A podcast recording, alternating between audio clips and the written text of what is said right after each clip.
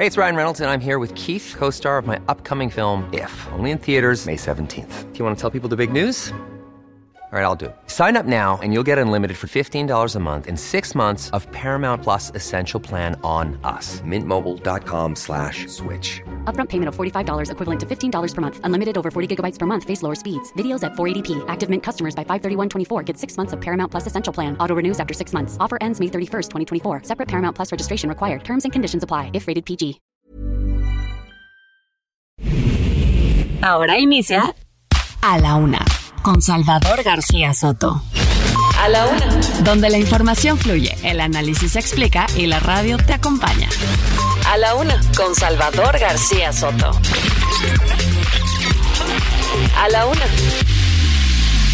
Comenzamos.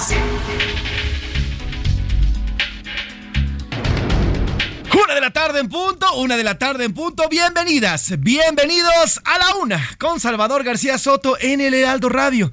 A nombre del titular de este espacio, el periodista Salvador García Soto y de todo este gran equipo, ellas y ellos, jóvenes profesionistas de la radio, de la producción, de la noticia y la información. Yo soy José Luis Sánchez Macías y le doy la bienvenida en este espacio informativo. Hoy, martes 11 de abril, continúa transitando este mes. Ya estamos casi por la mitad de este mes, este cuarto mes del 2023. Con muchísimo gusto, muchísimas ganas de informarle, de estar aquí para acompañarle en su día a día, para acompañarle en esta tarde. Tarde lluviosa aquí en la Ciudad de México. Eh, ya está cediendo el, el, calor, ahora sí, de una manera ya importante. Estamos a 20 grados en estos momentos aquí en la capital. Vamos a llegar hasta los 22 grados, pero ojo, va a haber lluvias, va a haber lluvias a partir de las 2 de la tarde, 3 de la tarde por ahí, en la mayoría de las 16 alcaldías. Casi en las 16 alcaldías de la Ciudad de México caerán chubascos importantes. Lo mismo será en la zona noroeste de nuestro país, así que bueno, pues a sacar el paraguas y a estar prevenidos. Hay 67% de probabilidades de que llueva esta tarde aquí en la Ciudad de México y también ya le decía en algunos estados de la República Mexicana.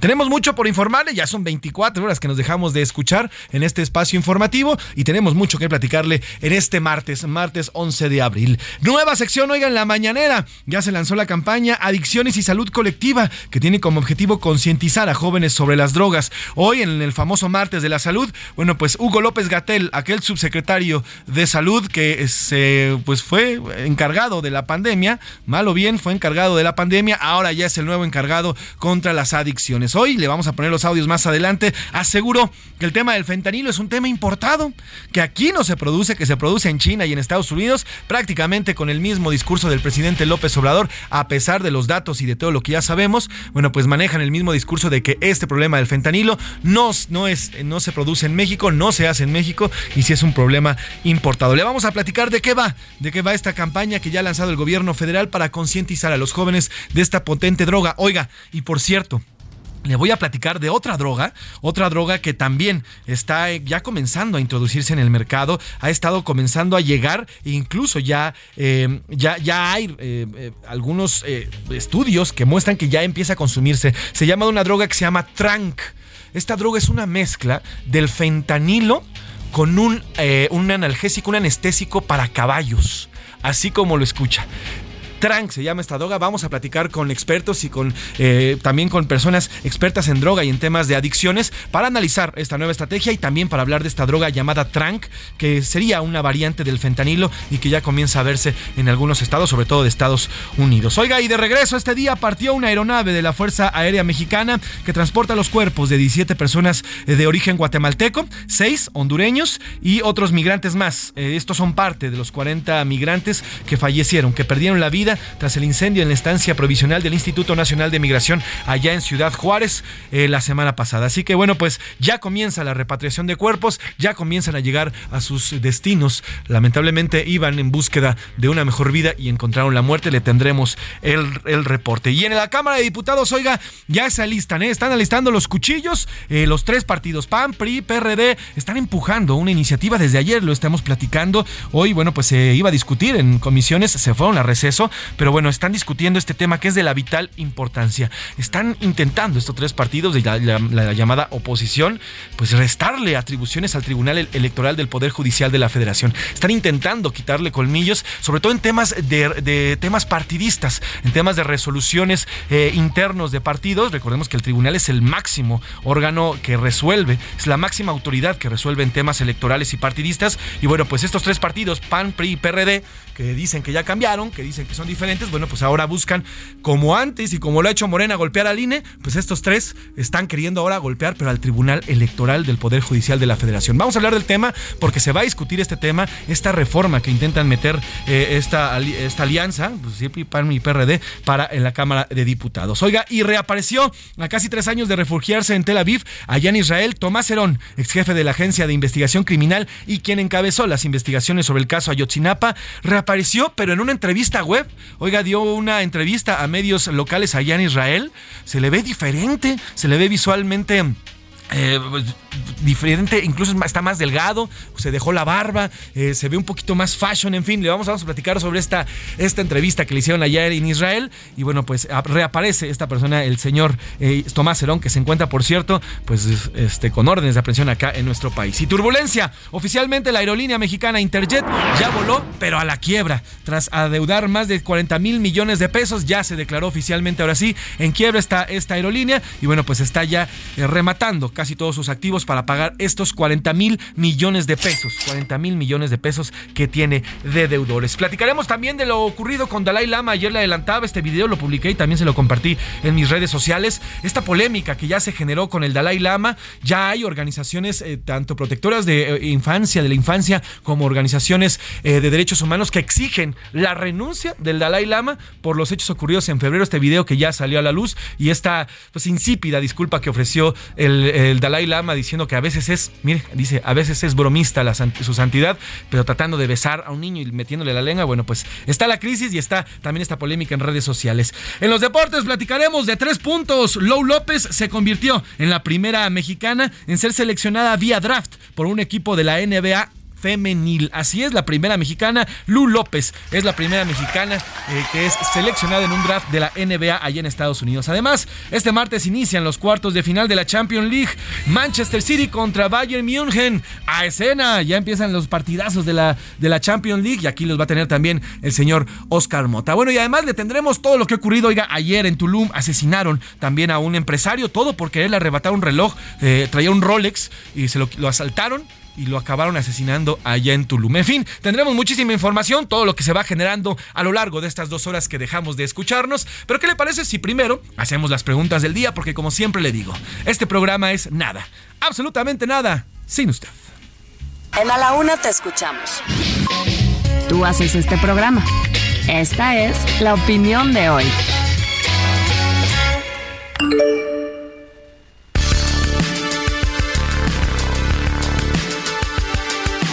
Y a la una con siete minutos, una de la tarde con siete minutos, tenemos dos preguntas interesantísimas. La primera de ellas va en el sentido, en esta reforma que ahorita vamos a abundar en el tema, esta reforma que PRI, PAN y PRD están buscando empujar en la Cámara de Diputados, es una reforma que dañaría, que le quitaría atribuciones al Tribunal Electoral del Poder Judicial de la Federación, sobre todo en resoluciones partidistas. Eh, ya la están calificando como una andanada partidista. Esta iniciativa retiraría las atribuciones que tiene actualmente el Tribunal Electoral para definir casos, por ejemplo, cuando algún militante esté inconforme con un proceso interno. O cuando tengan que los partidos cumplir con las cuotas. Recuerde que por ley, por, la, por ley constitucional, los partidos tienen que cumplir cuotas de ciertos eh, grupos vulnerables para que las voces de estas personas estén representadas en nuestros políticos. Así debe de ser. Normalmente, la verdad es que así lo conocemos y así lo hemos visto los políticos, los que conocemos y ya nos tienen, mire, hasta nos han pegado hasta por debajo de la lengua, siempre meten a sus cuates, sus cuates y cuotas. Y estas leyes lo que están intentando es que haya que haya total una paridad para que todas las voces plurales que viven en nuestro país sean expresadas. Y bueno, pues esta iniciativa está previendo que, el retirarle las atribuciones al tribunal para que no pueda definir o no, o no tenga las atribuciones para definir cuando haya algún tipo de controversia en este aspecto. Y bueno, pues para muchos eh, la, crítica, la crítica también viene porque estos tres partidos formaron parte de la defensa del INE, el famoso INE no se toca, y que al final, bueno, pues eh, terminó tumbando el famoso plan A y plan B del presidente López Obrador. Pero sí, el Tribunal Electoral del Poder Judicial de la Federación, ¿ese sí se toca? Y esa es la pregunta que le hacemos en esta tarde del, de martes, martes 11 de abril. Eh, los, los, tres partidos, PRI, PAN y PRD, decían que el INE no se toca, pero sí quieren tocar al tribunal. ¿Usted por qué cree que estos tres partidos buscan golpear, a la máxima autoridad electoral? A porque son iguales, solo buscan su propio interés y no, no les interesa el interés de eh, los ciudadanos y de los votantes, porque ve, porque el Tribunal Electoral tiene muchas atribuciones y abusa de estas atribuciones, o sea, de plano, PRI, PAN y PRD solamente les interesa el hueso y no les interesa otra cosa más. La segunda pregunta que le hacemos en esta tarde, un, bastante, un tema bastante, bastante polémico, lo ocurrido con el Dalai Lama. Ya hay peticiones de renuncia, ayer se lo comenté, este video que se hizo viral a través de redes sociales, ocurrió el 28 de febrero, pero apenas este fin de semana se dio a conocer un evento en el que el Dalai Lama llama a un niño, el niño lo quiere abrazar, claro, pues es en el mundo del budismo es total es la máxima autoridad, es como el papa para los católicos y bueno, pues intentó este Dalai Lama besar en la boca a este pequeño, el pequeño se hace para atrás y luego intenta hacer o meterle la lengua a la boca a este a este joven. Esto ha generado ya fuertes críticas en contra del Dalai Lama y quienes incluso eh, piensan o están exigiendo la salida de esta persona de este puesto tan importante que además tienen influencia de millones en todo el mundo. Y la pregunta que le hacemos el día de hoy, ¿usted cree? Porque además el Dalai Lama envió una escueta disculpa, ya le decía ayer un mensaje, un comunicado en redes sociales de un párrafo y medio asegurando que el, Dalai Lama es, es eh, y además en tercera persona, ni siquiera es una, una disculpa en primera persona, es en tercera persona. Y bueno, el, comunicado dice que el Dalai Lama lo siente, que a veces es bromista, eh, se le olvida que hay cámaras y demás y que es bromista. Y además ofrece disculpas al niño y a la familia. Pero usted cree que con estas disculpas es suficiente? ¿O hay más? ¿O debe de tomarse una mayor acción? A, sí es suficiente, solo fue una broma del Dalai Lama. B, no es suficiente, debe de renunciar al puesto porque se trata de una, o al cargo porque se trata de una persona que es eh, influyente para millones de personas. O C, los líderes religiosos ya no tienen la misma fuerza que antes tenían. Ahí están las tres respuestas para este martes, las dos preguntas bastante polémicas. 5518 41 51 99 es el teléfono que le compartimos el día de hoy para que nos escriba, nos mande mensajes, nos dé sus voice notes. Más adelante le tendré boletos también para el teatro. Tenemos eh, algunos, eh, algunas obras de teatro para para usted. Así que no se despegue, estamos aquí en A la Una, tenemos más información. ¿Qué le parece si vamos a un resumen de noticias y regresamos? Tan, tan pronto regresemos, le informo porque ya estamos aquí en A la Una con Salvador García Soto. Repunte. El Fondo Monetario Internacional prevé que la economía mexicana crezca 1.8% en 2023 y no 1.6 como lo había pronosticado a inicios del año. Inclusión. Cerca de 600 policías capitalinos que en cumplimiento de su deber quedaron impedidos para trabajar en campo podrán continuar con su labor desde el Centro de Operación S5. Cambio. La red social Twitter dejó de ser una empresa independiente después de fusionarse con una empresa fantasma recién formada llamada X Corp, lo que generó especulaciones sobre lo que Elon Musk pretende para la plataforma de redes sociales. Sentencia. La Suprema Corte de Justicia de la Nación validó la reforma del Código Penal y de la Ley de Salud de Hidalgo, que despenaliza el aborto hasta la semana 12, sin importar las causas. Pruebas de fuego. China completó con éxito los tres días de maniobras militares en torno a Taiwán, en los que desplegó decenas de aviones para simular ataques y el bloqueo aéreo de la isla.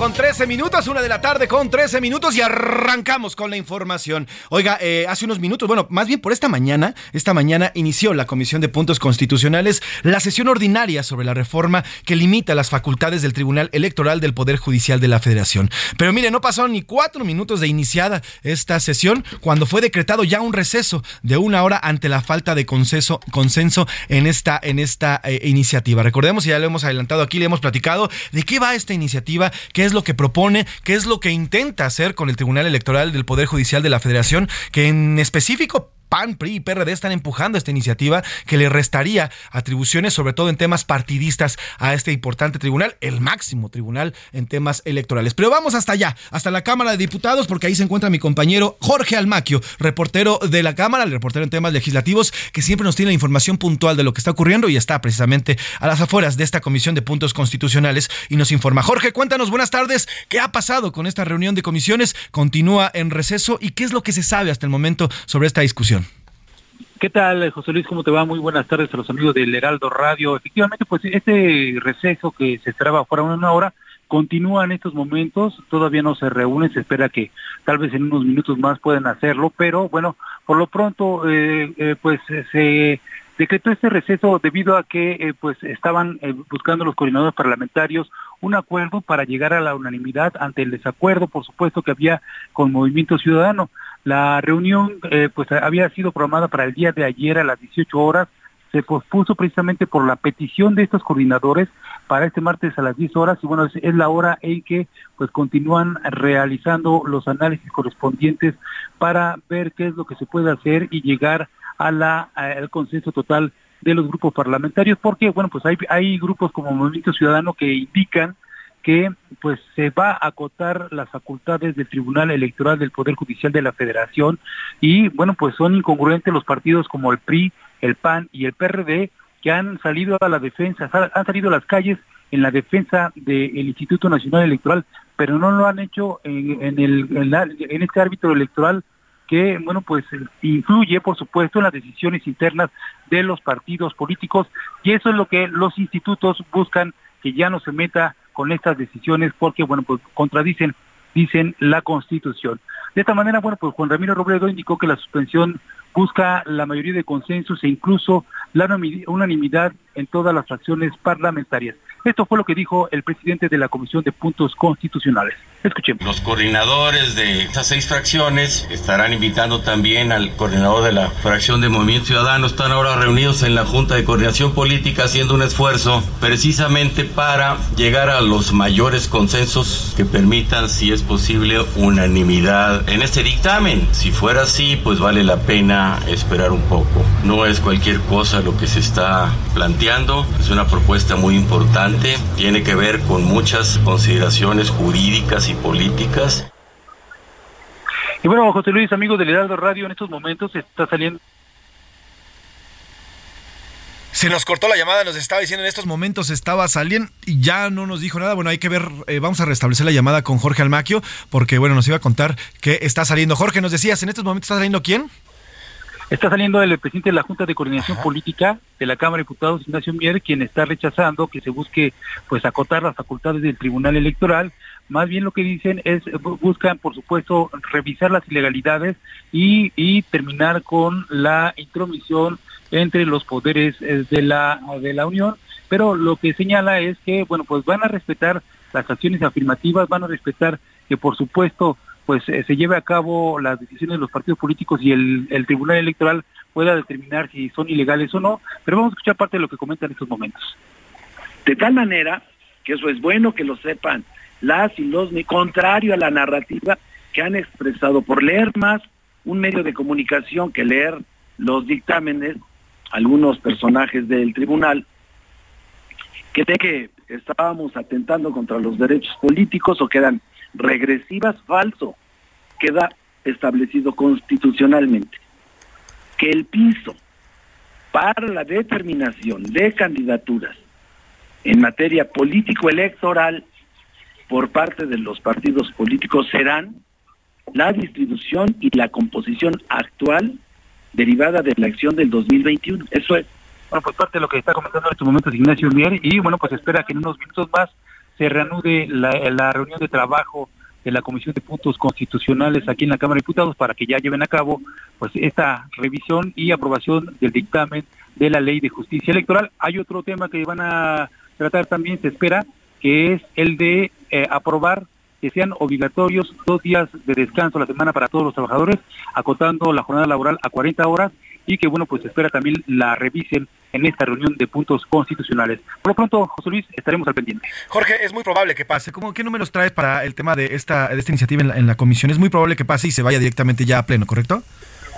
Estábamos hablando con el presidente de la Junta de, eh, del presidente del Puntos Constitucionales y Juan Ramiro Robledo, diputado federal, nos decía que pues se aprobaba el día de hoy, se podría ir hasta el jueves para subirlo al pleno, para ya eh, pues eh, pues citar a todos los diputados eh, federales, recordando José Luis que bueno pues este día en estas sesiones constitucionales debe haber una sesión presencial y por lo tanto debe haber mayoría calificada, José Luis. Claro, totalmente de acuerdo. Bueno, pues Jorge, te agradezco el reporte puntual, la información, en parte de último momento que pudiste cachar ahí a Ignacio Mier y te pido que te mantengas en contacto y hacemos eh, eh, comunicación contigo en cuanto ya haya una resolución al respecto. Te mando un abrazo y gracias por la información, Jorge Elmaquio. Igualmente, José Luis, buena tarde. Jorge Almaquio, reportero de Heraldo Media Group, Heraldo de México, sobre este tema. Ya salió, ya aquí lo escuchamos, lo acaba de escuchar de último momento señor Ignacio Mier. Bueno, pues siguen defendiendo esta iniciativa, esta iniciativa que, como nos decía Jorge, ya no está adelantando, es muy probable que pase el día de hoy en comisiones. En cualquier momento retoman ya eh, esta reunión en comisiones y bueno, pues eh, sería el próximo jueves que se subiría al Pleno para ser votado. En la Cámara de Diputados es prácticamente un hecho que va a pasar y bueno, pues ya con el PRI y este movimiento que se ha hecho, esta división en el PRI, en el Senado que ocurrió y con el, con el nuevo coordinador, bueno, pues, seguramente también va a pasar en el Senado de la República y estaremos viéndolo. Pero más adelante vamos a analizar porque es un tema de gran importancia, es un tema de gran calado. Recordemos, y se lo repito, el Tribunal Electoral es eh, el máximo órgano en temas electorales y estamos por enfrentar tres procesos importantísimos de vital, de vital importancia para el país.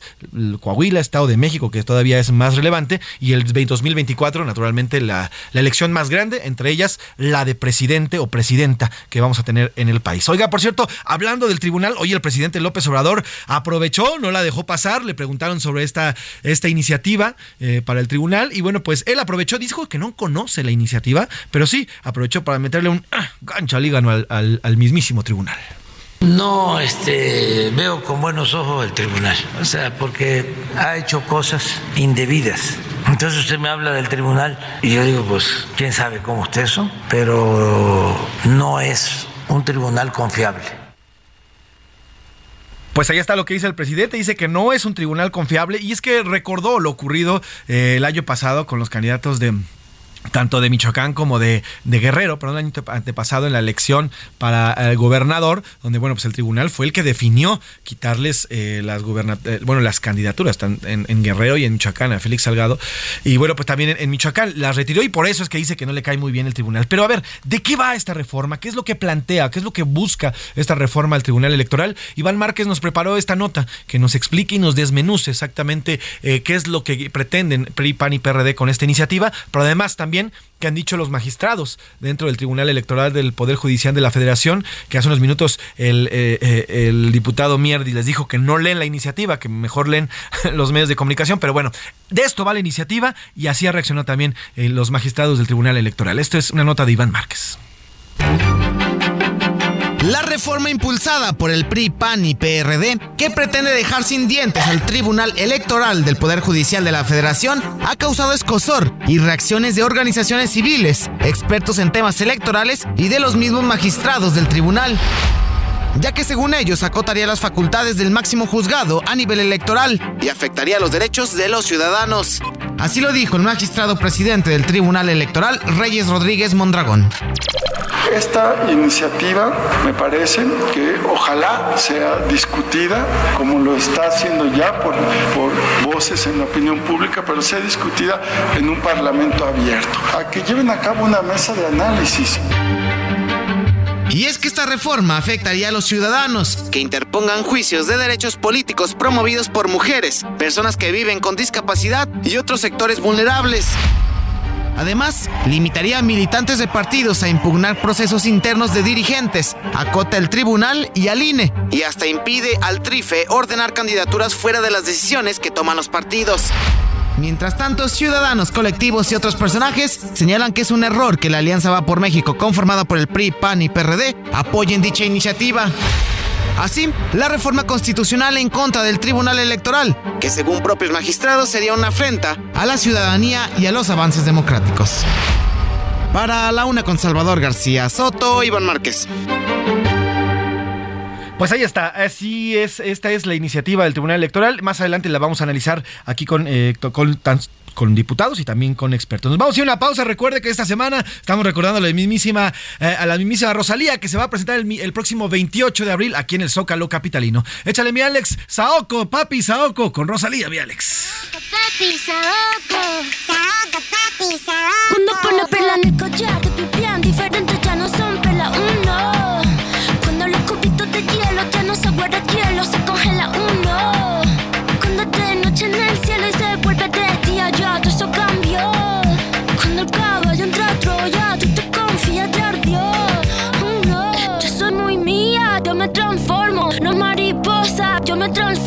Me capté de drag queen, yo me transformo. Lluvia de estrella, yo me transformo. Pasa de vuelta, yo me transformo. Como sex siren, yo me transformo. Me contradigo, yo me transformo. Soy toda la cosa, yo me transformo. Se me dice que abro el mundo como una nuez. Si me muero, como muero, por la boca, como muere, ve. Sé quién soy, a donde vaya, nunca se me olvida. yo manejo, Dios me guía. El loco te loco, bebé. Kim que cuando te habla un bebé. Un te voy con tal bebé. La cadena vida, bebé. Como un pavo real, bebé. Cerilla quemar, bebé. Tu cara, tu mira, bebé. Si te vuelvo a besar, bebé. No le cambies. Estás en A la Una con Salvador García Soto. Información útil y análisis puntual. En un momento regresamos. Ya estamos de vuelta en A la Una con Salvador García Soto. Tu compañía diaria al mediodía. La rima de Valdés. ¿O de Valdés la rima? El homicidio doloso durante Semana Santa, más que bajar, se levanta, lo cual resulta espantoso. Nuestro país, tremendo oso, está haciendo y no hace nada. De Mérida hasta Ensenada se está agravando el delito y es muy terrible. Repito, la patria está secuestrada. Y es oficial, me perdonas, la violencia se mantuvo y se dice que hasta hubo más de 500 personas que en cualquiera de estas zonas murieron asesinadas y Protección Ciudadana lo confirma oficialmente. Mientras tanto, el presidente con expresiones mundanas. En este país de espanto hay que cuidar la salida. No vale nada la vida. Una canción que no canto. Una protesta levanto que ya ni en Semana Santa el asesino se aguanta. Este México tomado por crimen organizado, el luto no se levanta. El mal de ojo que me mando me lo quito. Ya no soy ser tu bizcochito. Pero tengo todo lo que tiene delito. Que me pongan en eso que me derrito. El mal de ojo que me mando me lo quito. Que que. Yo que que.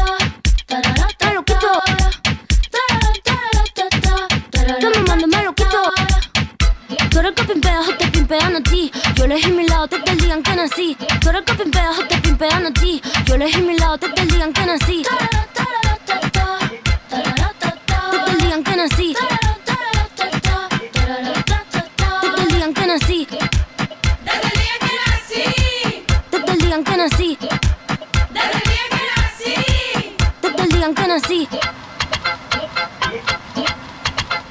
Una de la tarde con 32 minutos, una de la tarde con 32 minutos y continuamos aquí en A la Una con Salvador García Soto y yo soy José Luis Sánchez Macías. Oiga, y estamos escuchando a la gran Rosalía. Recuerde que este 28 de abril se va a presentar aquí en el Zócalo Capitalino y por eso estamos escuchando parte de su discografía. Esto se llama Bizcochito, fue lanzado en 2022, forma parte de este álbum Motomami, que fue el álbum que prácticamente ya la consolidó como una gran cantante de, eh, eh, a nivel mundial, con eh, estas mezclas que hace entre el, género urbano, el pop, la electrónica, el indie, la alternativa, en fin, este gran, a veces también le meten eh, bastante música de, tinte español, eh, pero en fin, hace toda una mezcla en este eh, disco de Motomami y parte de ello es esta que es Bizcochito.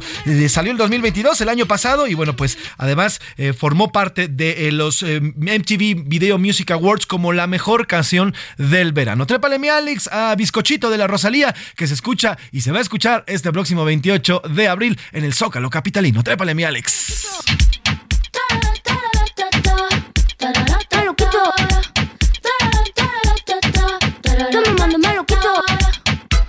Eres que te pimpean a ti. Yo elegí mi lado, te te digan que nací. Tú eres que te pimpean a ti. Yo elegí mi lado, te te digan que nací. A la una, con Salvador García Soto.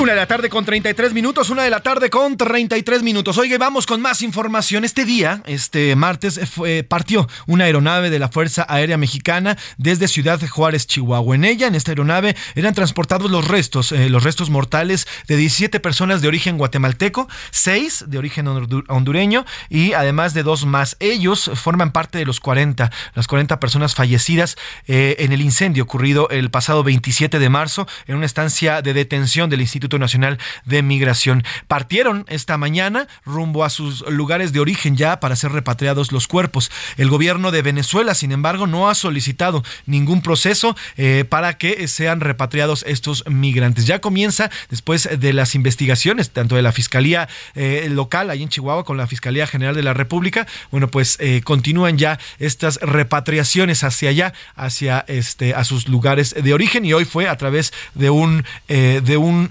avión de la Fuerza Aérea Mexicana. Mientras tanto, en El Salvador son ya siete migrantes que han sido repatriados. Le digo que esto ha comenzado desde el pasado fin de semana y por lo pronto vamos hasta allá, hasta Ciudad Juárez, Chihuahua, con mi compañero y amigo Federico Guevara, corresponsal en esta entidad chihuahuense que nos tiene los detalles sobre esta repatriación ya de los migrantes fallecidos el pasado 27 de marzo. Fede, ¿cómo estás? Buena tarde. ¿Cómo va transitando esta repatriación? Buenas tardes, José Luis. Pues desde muy temprana hora arribó a esta fronteriza ciudad un avión de la Fuerza Aérea Mexicana en el cual eh, venían autoridades de nuestro país y salvadoreñas para iniciar el proceso de repatriación de 31 migrantes que perdieron la vida en el incendio allá, en el edificio del Instituto Nacional de Migración, el pasado 27 de marzo. Los cuerpos de los migrantes plenamente identificados van a ser repatriados, bueno, ya está, se supone que ya a minutos está de partir el avión de la Fuerza Aérea Mexicana con los cuerpos de los migrantes.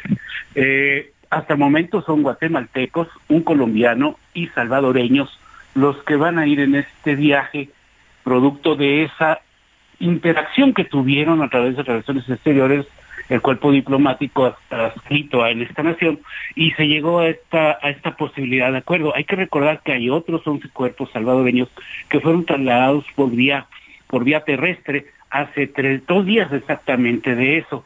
Lo que sigue en una incógnita es qué va a hacer con los cuerpos de los migrantes eh, de origen venezolano, ya que el mismo gobierno eh, de aquel país sudamericano no ha establecido contacto alguno o al menos público con para tratar de iniciar el proceso de repatriación de es- estos conacionales que están permanecen aquí todavía en la CEMEFO, en los servicios médicos forenses, a la espera de su repatriación. Eh, hasta el momento, pues esto es lo que hay eh, en torno a estos migrantes.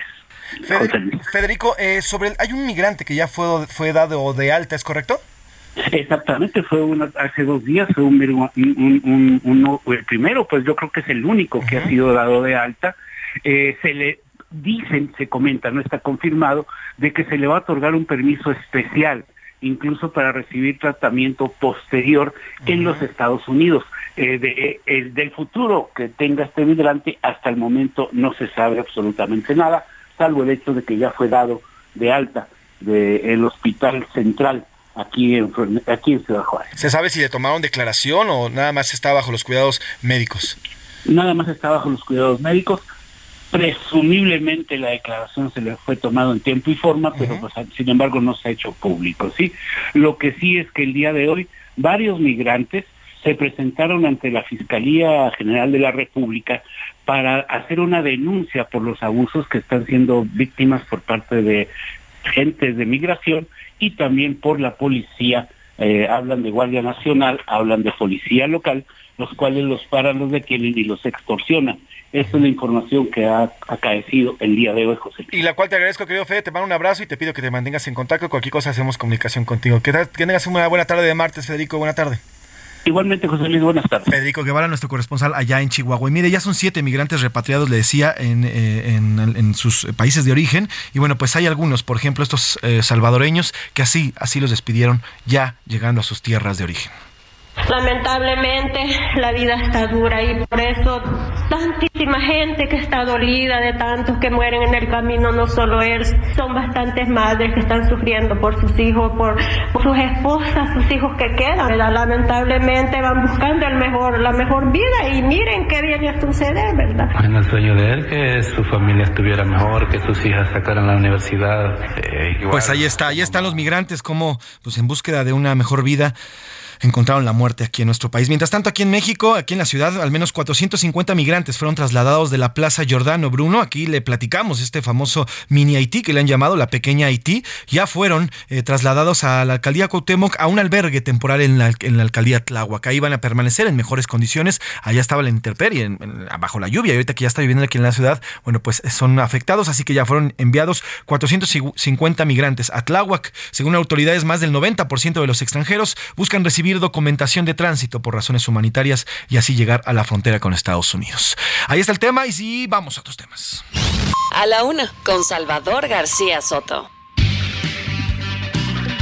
La tarde con 39 minutos, una de la tarde con 39 minutos. Hace unos minutos le informaba de esta sesión, esta sesión de eh, las comisiones de puntos constitucionales que tuvo un receso. Se fue a receso cerca de una hora, lo habían previsto así, pero bueno, ya al final, hace unos minutos también Jorge Almaquio nos informaba que habían salido ya y bueno, pues le informo que será retomada esta sesión, será retomada ya a las seis y media, seis y media de la tarde, perdón, cuatro y media de la tarde, cuatro y media de la tarde será retomada esta, esta, esta sesión de esta comisión para discutir las iniciativas de las que ya le hemos adelantado. Pero vamos a platicar de ellas, de qué van, qué es lo que buscan los diputados. Ya le decía que van, pues van juntos ahora sí que Morena con PAN, PRI y PRD en este tema de eh, eh, esta iniciativa que busca modificar los artículos 41, 73, 99 y 105. Y para hablar de ello, saludo en la línea telefónica y gracias por tomarnos la llamada a la diputada Cintia López Castro. Ella es diputada del PRI, integrante de la comisión de la Comisión de Puntos Constitucionales. Diputada, ¿cómo está? Buena tarde.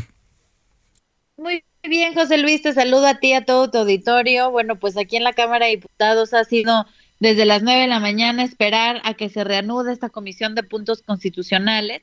Estamos esperando que se hagan las modificaciones correspondientes, eh, pues porque hay temas delicados y bueno, pues tenemos que estar con el ojo bien puesto. Te- le platico un poco a tu auditorio, si me lo permites, Claro. como bien lo comentas, es una reforma a los artículos 41, 73, 99 y 100 cons- de la Constitución y es eh, para facultar al Poder Legislativo para adoptar eh, acciones afirmativas en materia electoral obligar a los partidos políticos a establecer reglas internas para garantizar la paridad de género y la conformación de sus órganos partidistas.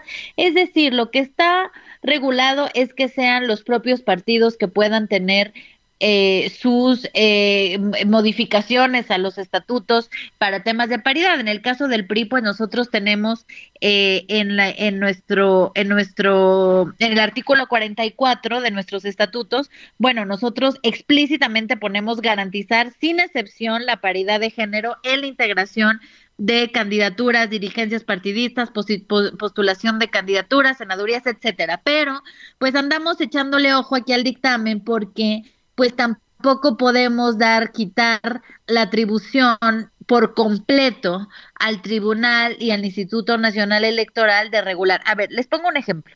Eh, hoy hay cuotas para que nosotros somos el cuarto país a nivel mundial con, con paridad en el Congreso, ¿no?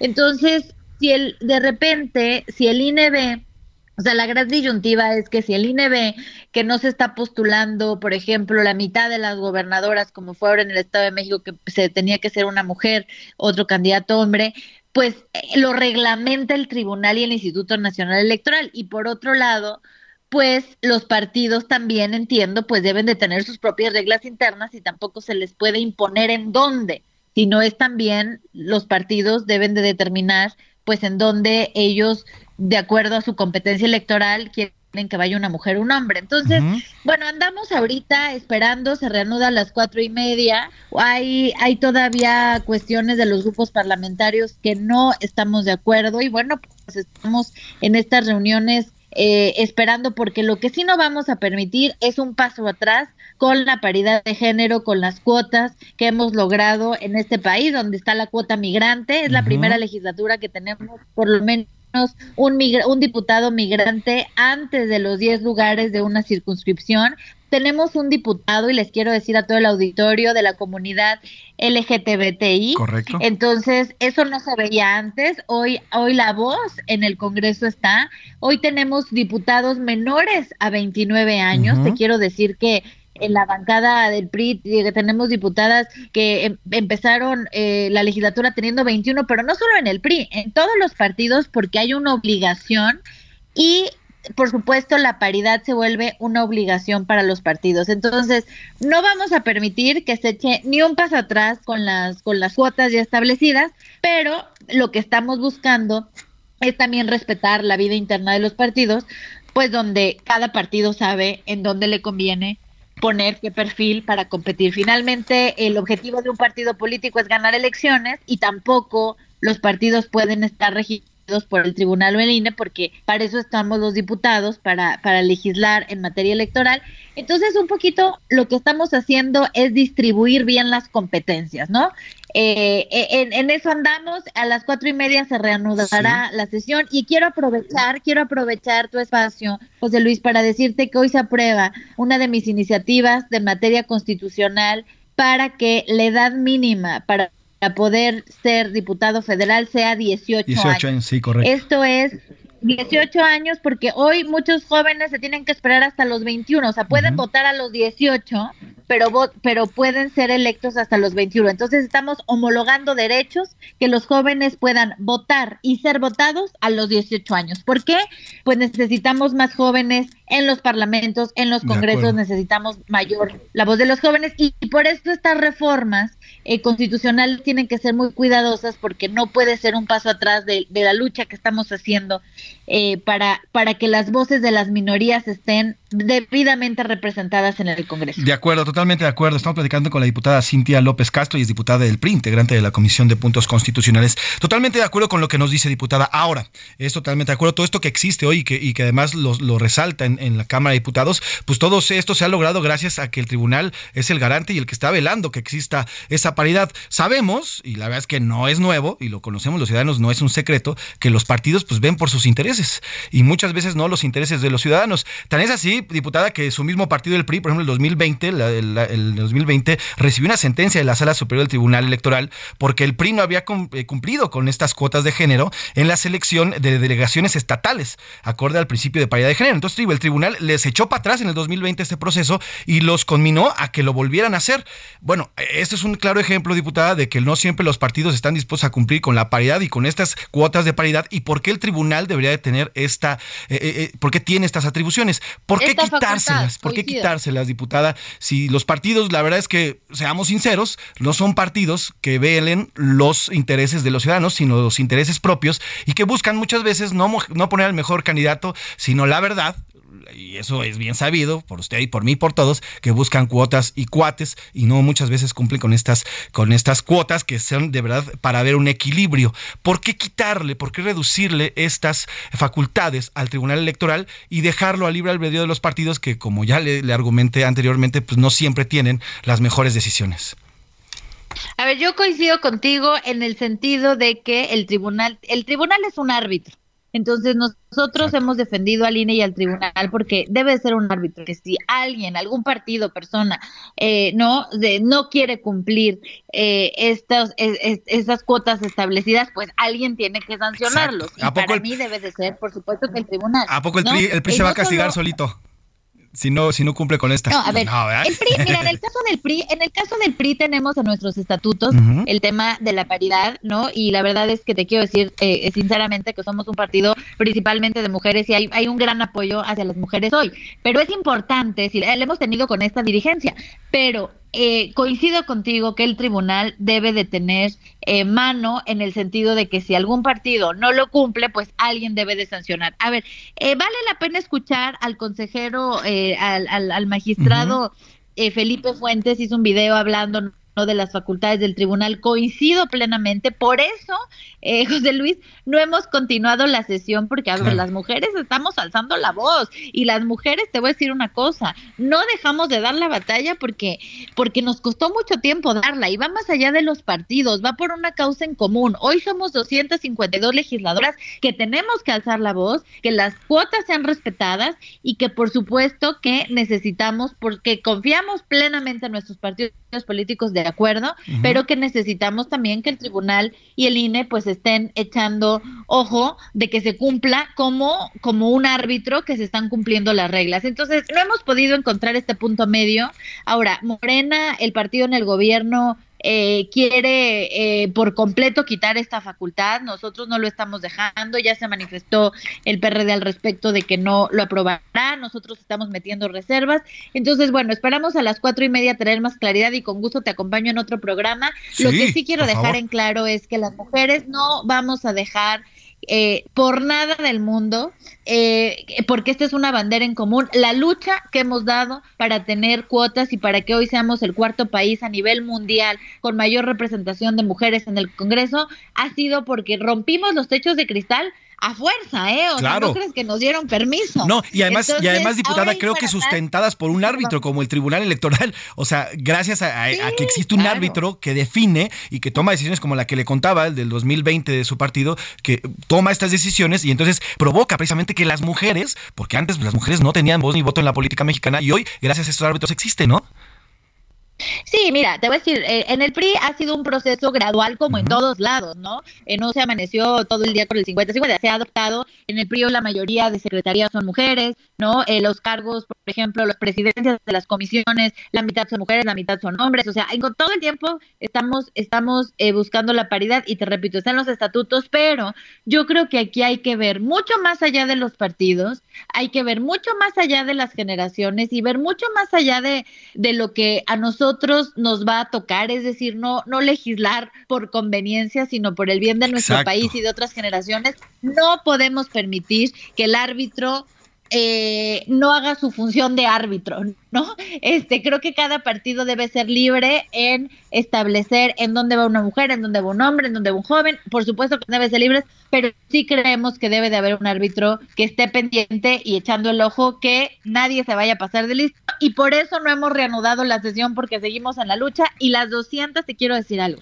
las 251 diputadas que somos de esta legislatura, que es la segunda legislatura con paridad, que además he sido miembro, este, pues estamos alzando la voz, Ese es el estamos tema, alzando claro. la voz porque, porque también, a ver, la comunidad LGTBTIQ, ¿no? A ver, son voces minoritarias, hoy tenemos dos diputadas trans en, en, en- en el. Congreso, lo cual, pues es una manera de visibilizar los Claro. temas de toda una comunidad que hoy son más del 10% de la población, que si no tienen espacios en el Congreso, pues cómo van a poder abordar sus temas. Lo mismo con los jóvenes, son más de la tercera parte de la población. En México tenemos un promedio de edad de 33 años, Ujú. entonces, bueno, pues sí tienen que estar representados los jóvenes y el tribunal y el INE, pues deben de estar checando.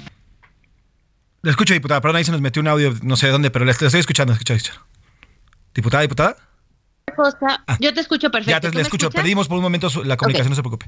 Y luego, ajá, nos decía. Sí, perdón, así aquí. ah, Entonces, para mí es importante transmitirle a los ciudadanos que estas cuotas que tenemos hoy de migrante de la comunidad, eh, los diputados, por ejemplo, jóvenes, este, pues es un logro, Claro. ¿no? Por ejemplo, los diputados migrantes es un logro porque son 35 millones de connacionales en Estados Unidos y qué orgullo que hoy tengamos diputados que los representen. Sí, con un, con un árbitro que está garante de eso. Oiga, diputada, es que me está comiendo el tiempo. Le quiero preguntar, a ver, desde el PRI, el PAN y el PRD, el- eh, hubo una marcha en, en noviembre, otra el 26 de febrero, es que gritaban, el INE no se toca. El INE no se toca, pero entonces el Tribunal Electoral del Poder Judicial de la Federación, ¿sí se toca, diputada?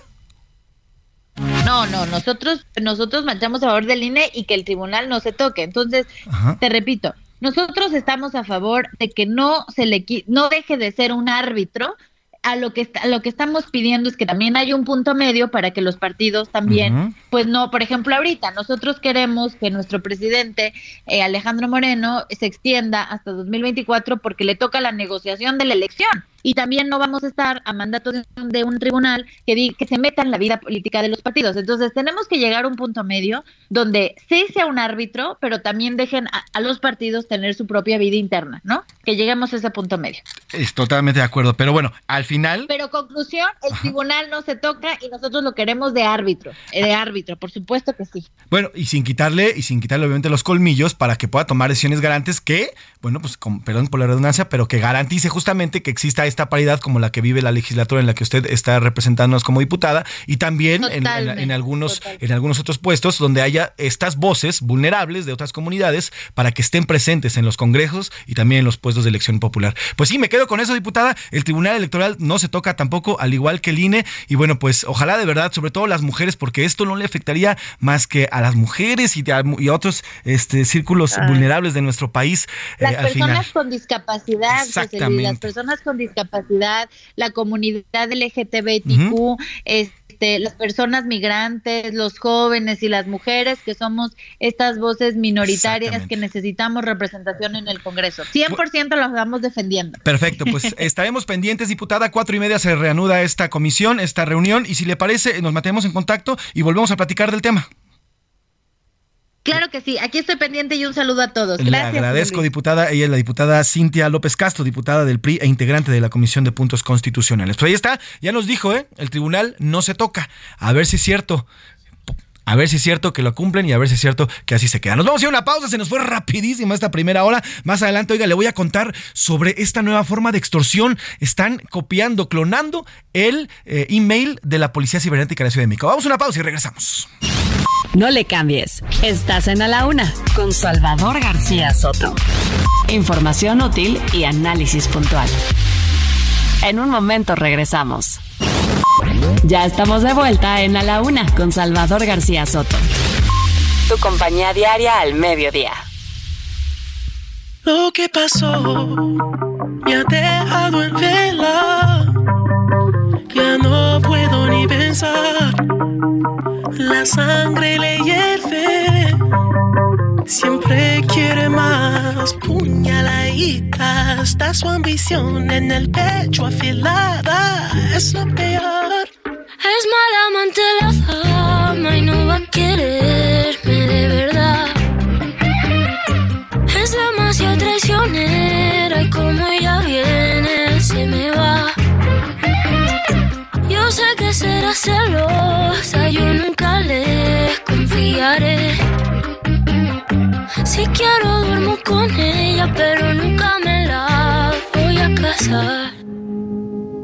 No hay manera de que esta obsesión se me fuera, se me fuera y desaparezca.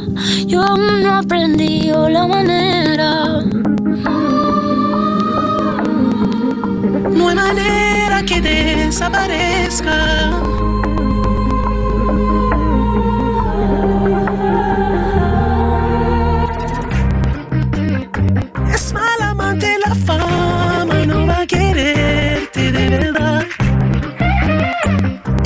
Es demasiado traicionera y como ya viene se te va. Dos de la tarde con un minuto, dos de la tarde con un minuto y arrancamos la segunda hora de A la Una. Bienvenidas, bienvenidos a la Una con Salvador García Soto en el Heraldo Radio. A nombre del titular de este espacio, el periodista Salvador García Soto y de todo este gran equipo que hace posible este servicio informativo, le doy las gracias y la bienvenida a esta segunda parte ya de este servicio que día a día le traemos a través de las frecuencias gercianas y también digitales de Heraldo Media Group. Yo soy José Luis Sánchez Macías y le vamos a informar ya en esta segunda hora, ya entrando de lleno al mediodía, ya la segunda parte de este martes 11 de abril y lo estamos haciendo con ritmazo. Ahora estamos escuchando a ritmo de bachata, a nada más y nada menos que a la mismísima Rosalía en dúo con The Weeknd, este cantante canadiense que hiciera esta, esta, este dúo. Además cantó en español el, el mismísimo The Weeknd y bueno, pues esta canción salió también el año pasado en este disco, en el marco de este disco Motomami, en este dúo que hizo con el canadiense. La Rosalía se llama la canción, se llama La Fama y bueno, pues está increíble. Además, formó parte de los eh, Billboard del año 2022. Trépale mi Alex a la Rosalía, a The Weeknd y a La Fama, porque estamos arrancando con este ritmazo, la segunda hora de la una. La.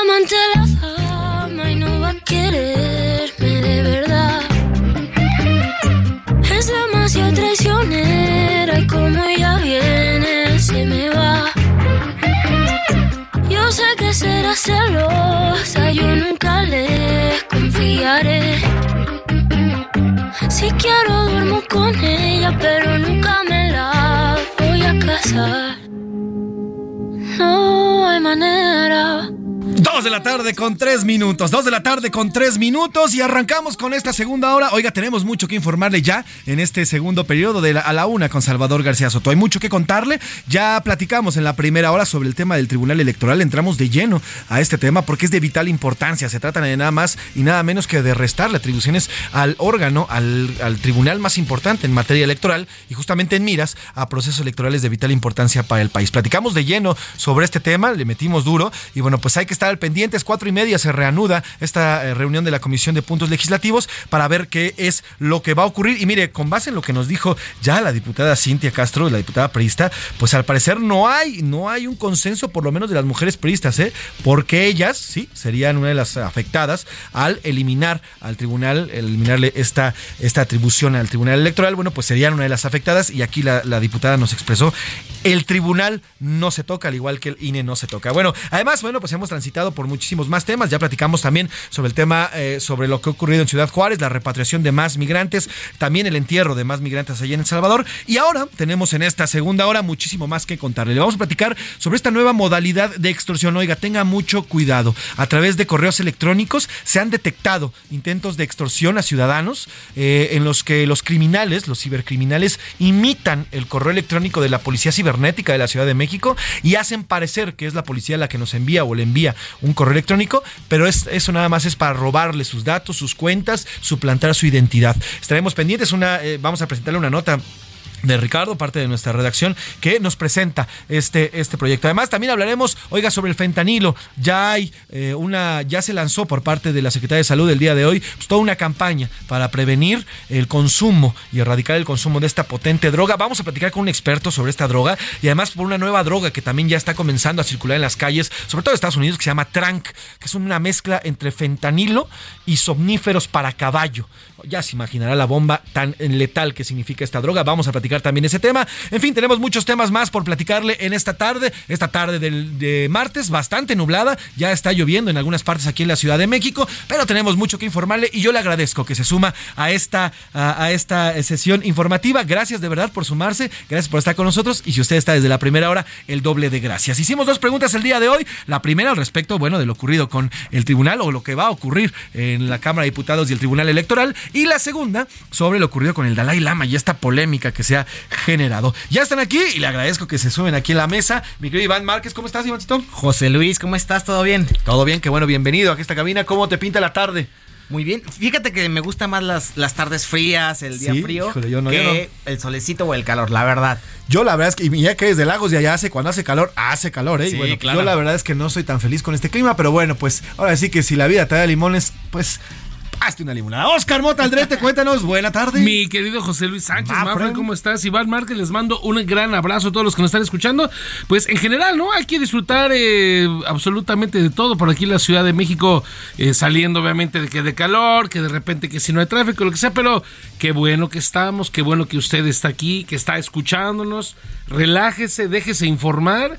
Y ya lo demás se encarga aquí el señor José Luis Sánchez Macías. Así es, estamos aquí llevándolos y bueno, también tenemos al de los deportes, el análisis puntual como siempre con el señor Oscar Mota Aldrete y también, bueno, pues todo este equipo está respaldado por grandes jóvenes como Iván, como Richard, como el mismo, el mismo Rubén Cruz y también Alex Muñoz ahí en los operadores. Pero bueno, mucho que contar el día de hoy, pero ah, por lo pronto tenemos dos preguntas que lanzamos al aire, ya le decía, las el tribunal y sobre el tema del Lama y es momento de hacer la pregunta, Oscar Iván. ¿Qué dice el público? Muchos comentarios, mi querido Ivancito, cuéntanos qué nos dice público. muchísimos, muchísimos mensajes. Por acá Jorge González.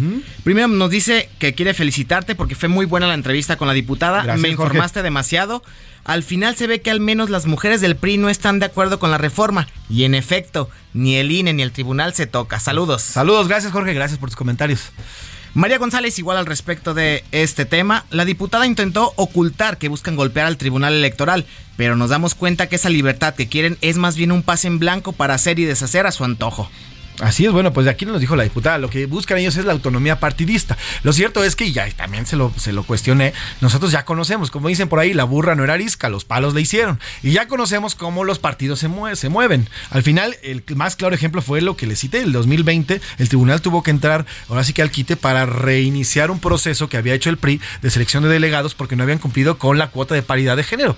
Y entonces el tribunal entró en acción, les, les envió una acción afirmativa, que estas acciones afirmativas son eh, sentencias que dicta el tribunal para que se tomen las acciones eh, correspondientes y se logre las cuotas o el tema que, se esté peleando. Pero bueno, si no hubiera sido por el tribunal, el PRI se hubiera ido con delegados y delegadas no suficiente, no con la suficiente paridad o con la suficiente cuota necesaria. Claro que sí. Ahora sobre el tema del Dalai Lama, por acá nos dicen buenas tardes, saludo a este excelente noticiario, todos los días los escuchamos. Saludos, gracias por escucharnos. Estamos al Muchas gracias, muchas gracias. Y responde tal cual, es un mensaje muy fuerte. Dice, debe renunciar y lo deben registrar como un agresor sexual en potencia, ya que con su, con su poder hace cosas imperdonables. Es asqueroso. La gente se rió pensando que era gracioso o siguiendo como un probable juego, pero por el puesto que tiene es reprobable su conducta. Y la disculpa ni hablamos. Según él la dio, pero no es suficiente. Debe renunciar. Eh, así está. Y miren, en redes sociales ya de verdad ha circulado fuertemente ya esta petición de renuncia del Dalai Lama porque sí, eh, y, mucha gente pregunta si eso lo hace enfrente de las cámaras, imagínense lo que hace en lo oscuro, cuando nadie lo ve. Y bueno, pues fuertes críticas la que ha recibido Dalai Lama. Yo he platicado con muchos padres jóvenes de mi edad y dice, no, bueno, eh, si yo veo que le hacen eso a mi hijo, yo no sé qué haría, ¿no? O sea, por lo menos habría una demanda en contra de la persona, así sea el Dalai Lama o quien sea, ¿eh? Porque pues sí, al final eso, el, mismo niño se ve en la imagen donde se hace para atrás y él pues no busca darle un beso en la boca. Al, sí, no, claramente, es un tema que quienes tienen hijos o sobrinos o lo que, o sea, te refleja algo y no, no, no. Sí, no, no, nada que ver. ¿Qué más Por acá Fernanda Gómez nos dice, vi el video del Dalai Lama, nadie tiene derecho a hacer lo que hizo a ese niño. En cualquier lugar, eso es acoso y agresión en contra de un niño. Debe renunciar e incluso ser juzgado. Saludos José Luis y a todo el equipo. Saludos Fernanda, gracias, gracias por estos comentarios. Y bueno, pues sí, les digo que hay bastante polémica. Además, también la disculpa no gustó mucho, Oscar. Tú eres padre, además, tienes eh, padre de dos, dos pequeños. Híjole, ¿qué opinas al respecto? Pues eh, pienso primero que la disculpa ni la de haber escrito, por supuesto. está, en tercera persona. No, o, o sea, yo creo que ni enterado está que, hubo por ahí alguna disculpa. Y, y como para ampliar el debate, ¿no? Y obviamente la mejor opinión la tendrá usted que nos está escuchando. Al final de cuentas, ok, se está hablando del Dalai Lama, de una figura de, autoridad religiosa, lo que usted quiera, pero de repente, ¿cómo está este debate a veces con ciertos familiares, ¿no? O sea, con ciertos familiares que dicen, bueno, pues, o sea, a, fuerzas dale beso a X, ¿no? Saluda beso a X persona. Y si el niño o niña no quiere, entonces yo creo que podemos por ahí ampliar el debate, ¿no? O sea, evidentemente todo va a, tomar en cuenta de acuerdo a los principios, ¿no? De la familia, lo que se le está enseñando a, los pequeños, pero como tú dices, es evidente que este pequeñín dijo, no, gracias, ¿no? Y seguramente así hay muchos pequeños que, sin importar, reitero, si es el Dalai Lama, si es este Dios Padre, si es este Cuauhtémoc, quien sea, ¿no? O sea, eh, se le acercan a alguna persona, ah, dale de beso. No, la neta no quiero. Creo que es por ahí un buen debate. No, y además también a eso que dices, eh, Oscar, se suma que pues la figura del Dalai Lama, Dalai Lama tiene una figura de autoridad.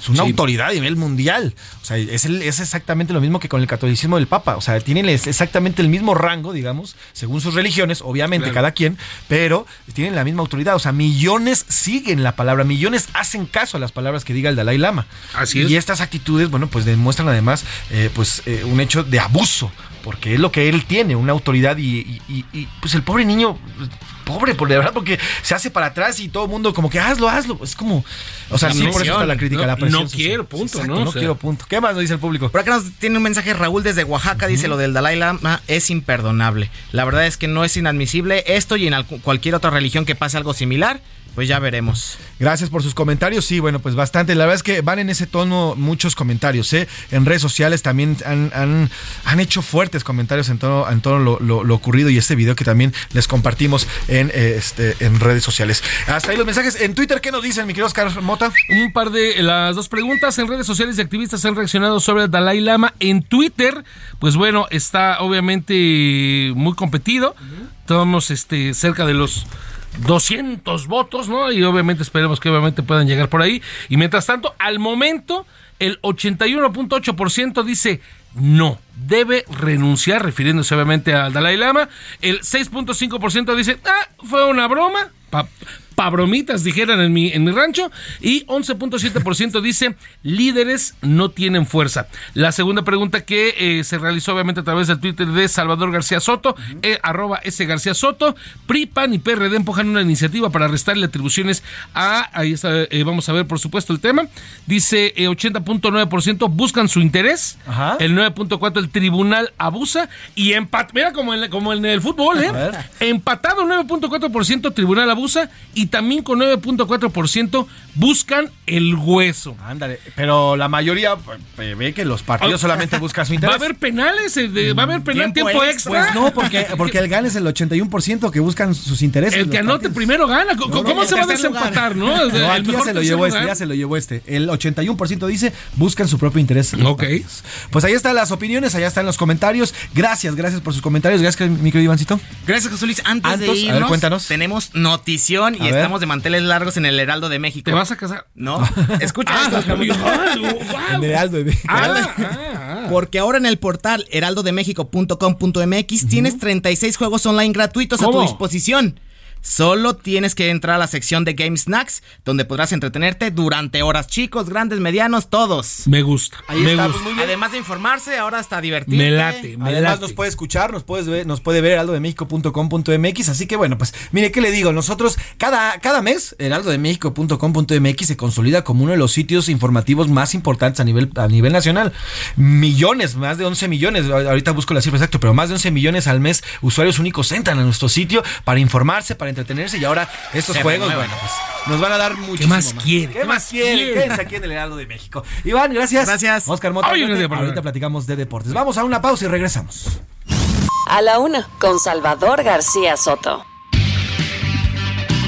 Más bien a más información. Oiga, le platicaba sobre este tema de la ciberseguridad. Eh, comenzaron a llegar, hay al menos siete reportes en lo que va de abril, de supuestos correos electrónicos eh, falsos, obviamente son falsos, en los que intentan suplantar la identidad de la policía cibernética. Es decir, usted recibe un correo electrónico diciéndole que eh, ha enviado o ha entrado a links prohibidos y es por eso que está haciendo un seguimiento. Le tiran todo un choro mareador para decirle que son la policía, la policía cibernética de la Ciudad de México. Ponen un link y en cuanto usted le da clic a este link pensando que es pues, la autoridad la que le está demandando algún tipo eh, pues, de explicación, usted le da clic ahí y pum, le roban prácticamente todos sus datos. Se trata de un nuevo modus operandi de extorsión y eh, bueno, pues hay que tener eh, bastante, bastante cuidado de cómo está ocurriendo esto, porque además ya le digo, han caído bastantes, eh, bastantes, bastantes víctimas en este caso. Hay que poner atención y Ricardo Romero, parte de esta redacción, nos cuenta de qué va este, este intento de extorsión que además está intentando suplantar la identidad de la Policía Cibernética de la Ciudad de México. Los cibercriminales han evolucionado su manera de intento de extorsión en contra de la población, al grado que han conseguido crear páginas similares a la de la misma policía cibernética para cometer delitos.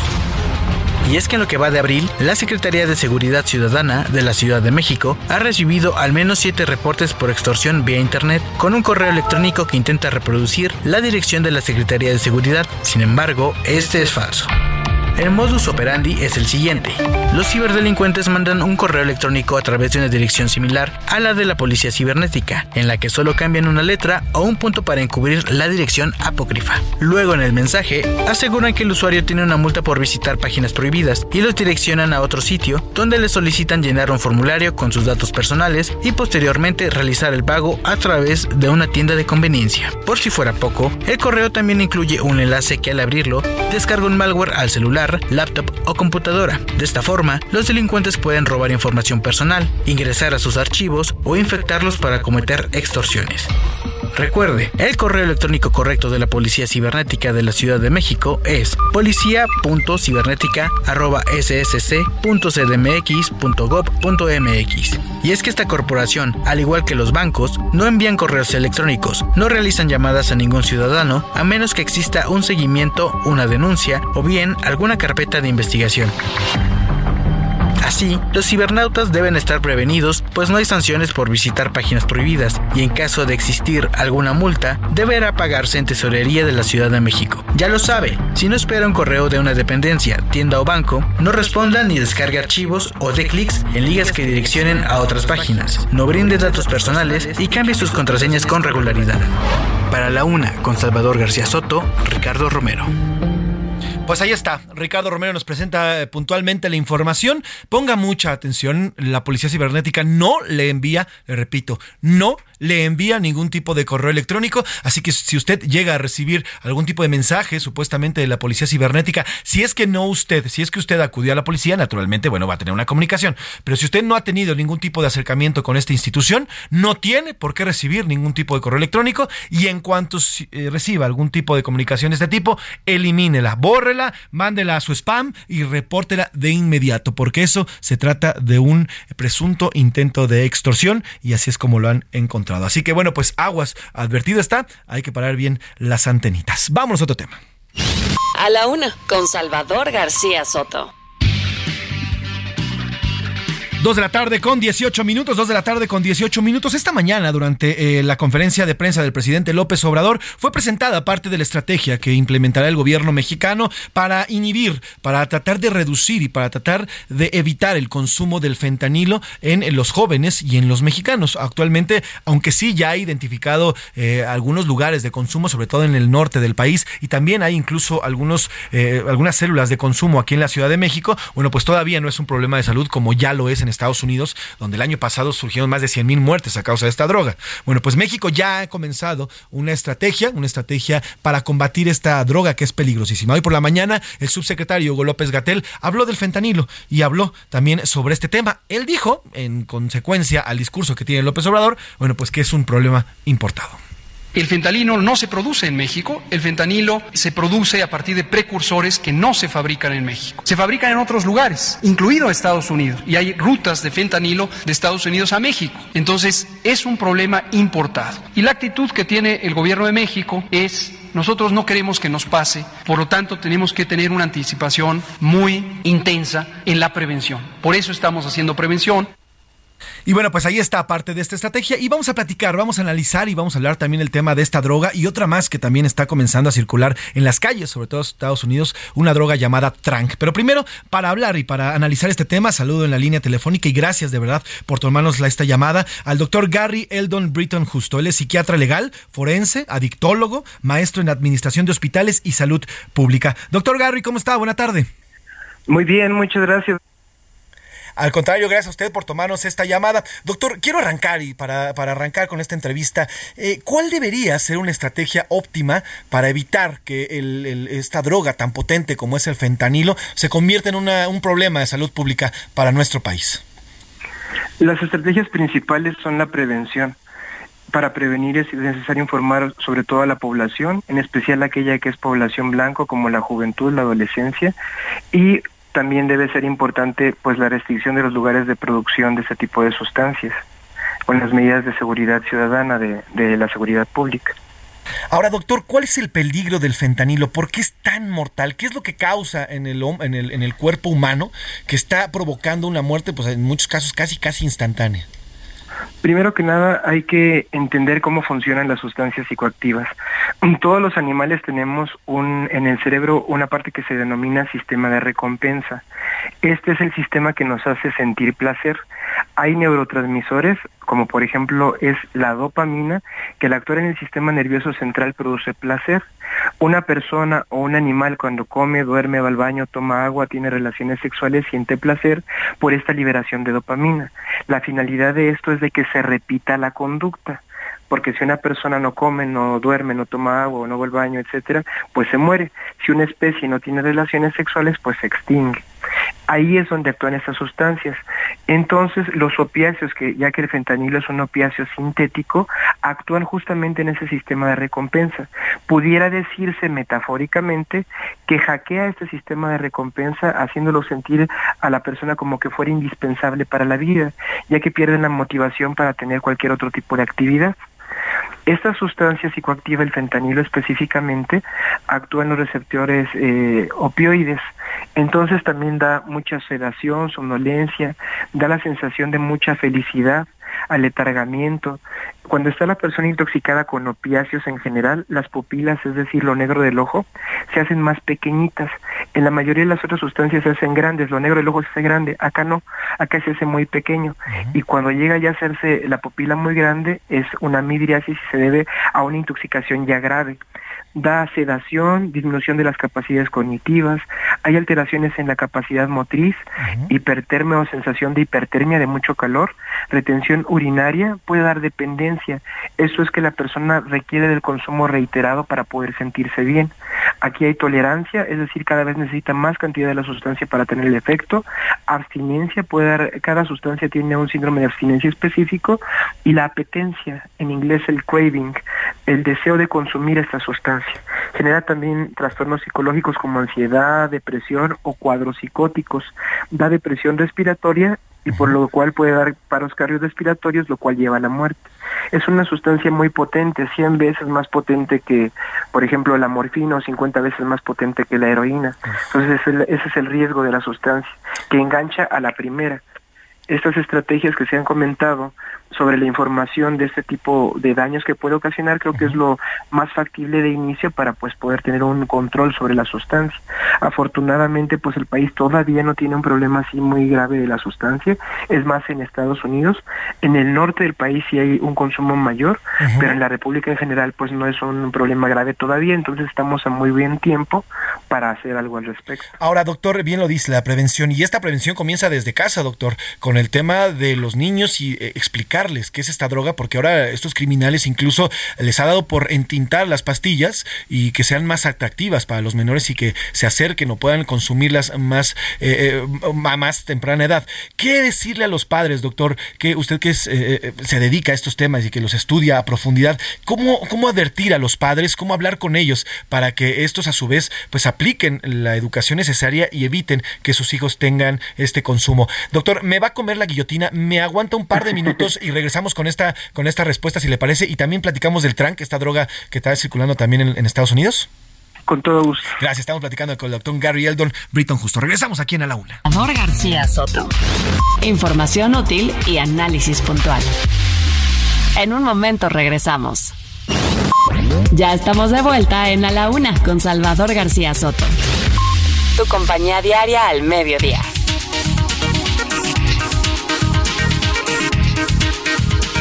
La tarde con 30 minutos, dos de la tarde con 30 minutos. Y continuamos y le agradezco que nos haya aguantado estos minutitos, doctor. Estamos platicando con el doctor Gary Eldon Britton Justo. Él es psiquiatra legal, forense, adictólogo, maestro en administración de hospitales y salud pública. Doctor, gracias por aguantarnos estos minutos. Y retomando un poco la pregunta, ¿qué es lo que debe hacer un padre? ¿Cómo hablarle a los padres de familia que hoy pues están preocupados? Eh, he notado y he platicado con algunos de ellos, están preocupados por el tema de que el fentanilo pueda llegar a sus hijos. ¿Cómo evitar y cómo instruirlos? Eh, doctor, para que eh, no entre este, esta potente droga a las familias mexicanas?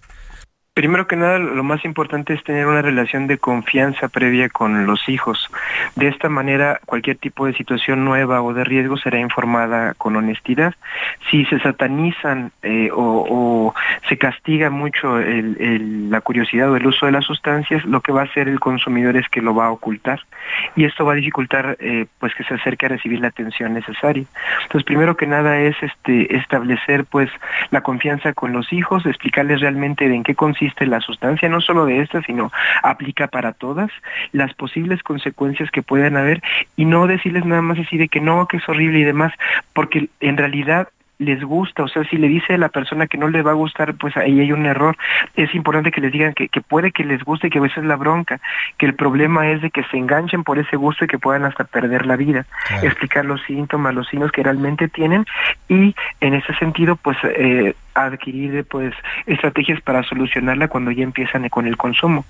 La, la honestidad es lo más eh, importante para que pueda una persona que tiene el riesgo de consumir pues evitarlo explicar tal cual lo que es. Las sustancias no son ni buenas ni malas, pues es lo que se hace con ellas. Por ejemplo, el fentanilo, su uso es meramente médico en un inicio. Hay fentanilo farmacéutico que se usa para la analgesia, para quitar dolor, personas con dolores crónicos, con cáncer. Pero ahora pues existe también la producción ilegal de esta sustancia, que es la que se utiliza como sustancia de abuso. Ahora, doctor, si eh, ya falló la comunicación, porque suele pasar, hay familias donde no transita esta comunicación y ya el niño, la niña está consumiendo, ¿cuáles son los síntomas a los que los padres tienen que estar pendientes, que tienen que estar alertas, eh, que puede mostrar un joven eh, que, ya que ya comienza a consumir esta droga? El fentanilo.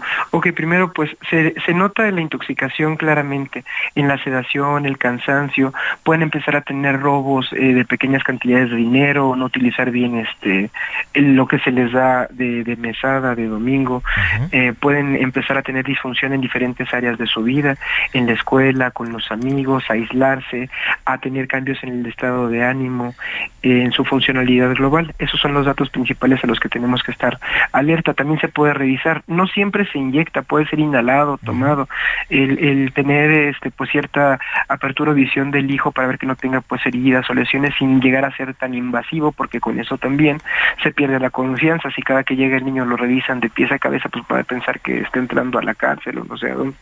Así es. Ahora, doctor, dejando un poco ya de lado aunque no tal cual, porque está esta droga que quiero platicar con usted y que está también causando ya una alarma pues superior. Se llama Trank, así como mm. se escucha, y al parecer es una mezcla, usted nos va a explicar mucho mejor, pero es una mezcla de, este, de esta droga fentanilo con algún somnífero de uso veterinario. ¿De qué va esta droga llamada Trank y por qué ya está eh, comenzando a levantar las alertas en Estados Unidos? Bueno, el trank, eh, esa sustancia le pusieron trank porque tranquiliza, es una mezcla de la silacina, que es la sustancia activa principal. Este es un sedante de uso veterinario, se utiliza para caballos, animales grandes, con fines de sedación o de relajación muscular. No está aprobado en uso humano y se mezcla no solo con, con opioides como puede ser el fentanilo, es lo más eh, común, pero se puede mezclar con cocaína, se puede mezclar con heroína, con otras sustancias, principalmente porque se potencia, hace que la gente se enganche muchísimo con esta sustancia, potencia el efecto, puede dar eh, somnolencia excesiva, aumento en, la presión arterial, eh, aumento en la frecuencia cardíaca, también puede dar depresión respiratoria. Al momento, cuando se llega a inyectar, eh, la sustancia se queda ahí en los tejidos, entonces impide la circulación adecuada de la sangre, no llega oxígeno a las células y se gangrena.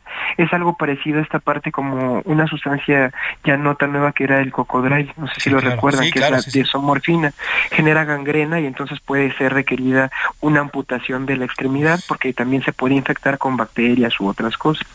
Uf, pues está circulando. Doctor, eh, al final se trata de un todo. Se trata del fentanilo, se trata del trans, se trata de drogas que los criminales han ido evolucionando, no solamente para ser más adictos a los consumidores, sino también incluso para matarlos. Esta, esta iniciativa que comienza hoy el gobierno federal, estas pláticas que está planteando el gobierno de nuestro país, estos informes desde las mañaneras, ¿son efectivos? ¿Es una estrategia efectiva de prevención o simplemente son discursos que no permean en la sociedad? No, el, el hecho de informar nunca va a estar mal el primer paso ya es esto, es empezar a informar a, la población sobre este tipo de situaciones. Yo creo que el tener esos espacios abiertos al público que llega pues a millones de personas, sí pueden hacer una diferencia, que no es todo. O sea, hay que empezar, como usted bien dijo, con el trabajo desde casa, eh, para que podamos pues evitar erradicar el consumo de esta y de otras sustancias psicoactivas. Pero sí, definitivamente la prevención en ese, en ese campo de gente, en esa población, sí va a ser bastante útil, porque el consumo de sustancias en promedio se inicia como a los 13 años de edad. Tengo entendido que lo que van a hacer en, estas estrategias ahora es darle información en las secundarias y nivel medio superior para poder este dar eh, el manejo adecuado de cómo es esta sustancia qué se debe hacer para evitarla y no tener mayor complicación. Sin duda es importante y el primer paso, como bien nos dice doctor, es esta información. Pues, doctor, si le parece, nos mantenemos en contacto. Es interesantísimo y aparte es de vital importancia analizar este tema. Eh, doctor Gary Eldon Britton Justo, psiquiatra legal, forense, dictólogo y maestro en Administración de Hospitales y Salud Pública. Nos mantenemos en contacto con usted, doctor, eh, por cualquier cosa que vaya surgiendo y si me permite, nos comunicamos enseguida con usted. ¿Le parece? Claro que sí, estoy a sus órdenes. Muchas gracias por el espacio. Esperemos pues que sea de su agrado y aquí estamos a la hora. Al contrario, gracias y, la verdad es que le puse los puntos sobre la X. Muchas gracias, doctor. Pues ahí está, lo dicho por los expertos. El doctor Gary Elton Britton justo es psiquiatra legal, forense y adictólogo. La comunicación es el primer paso. Si usted tiene hijos, tiene hijas, sobrinos, niños en su casa, hay que comunicarse con ellos, hay que hablar con ellos, hay que explicarles el riesgo en el que están, eh, en el que están con estas, eh, estas drogas, porque los criminales lo único único que les interesa es el dinero, no hay otra cosa. Y bueno, pues sin duda eh, la educación desde casa siempre va a ser la solución a muchos problemas. Pues ahí está, hay que estar al pendiente. Vamos a ir a otros temas. A la una, con Salvador García Soto.